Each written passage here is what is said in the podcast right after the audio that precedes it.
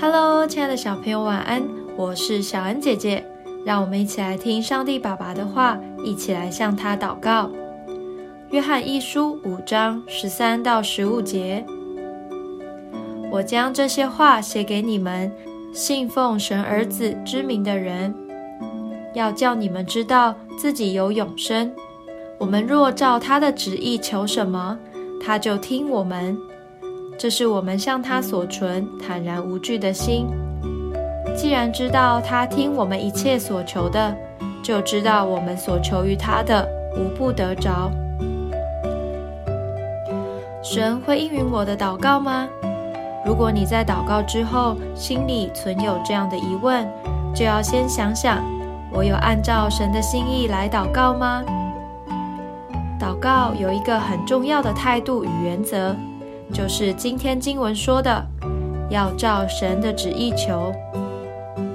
比如，求主赐给我忍耐，让我在累的时候能尽力完成作业；或是主啊，帮助我更爱弟弟妹妹，愿意和他们一起分享玩具。神最喜悦照他旨意的祷告了，所以在经文的后半句说。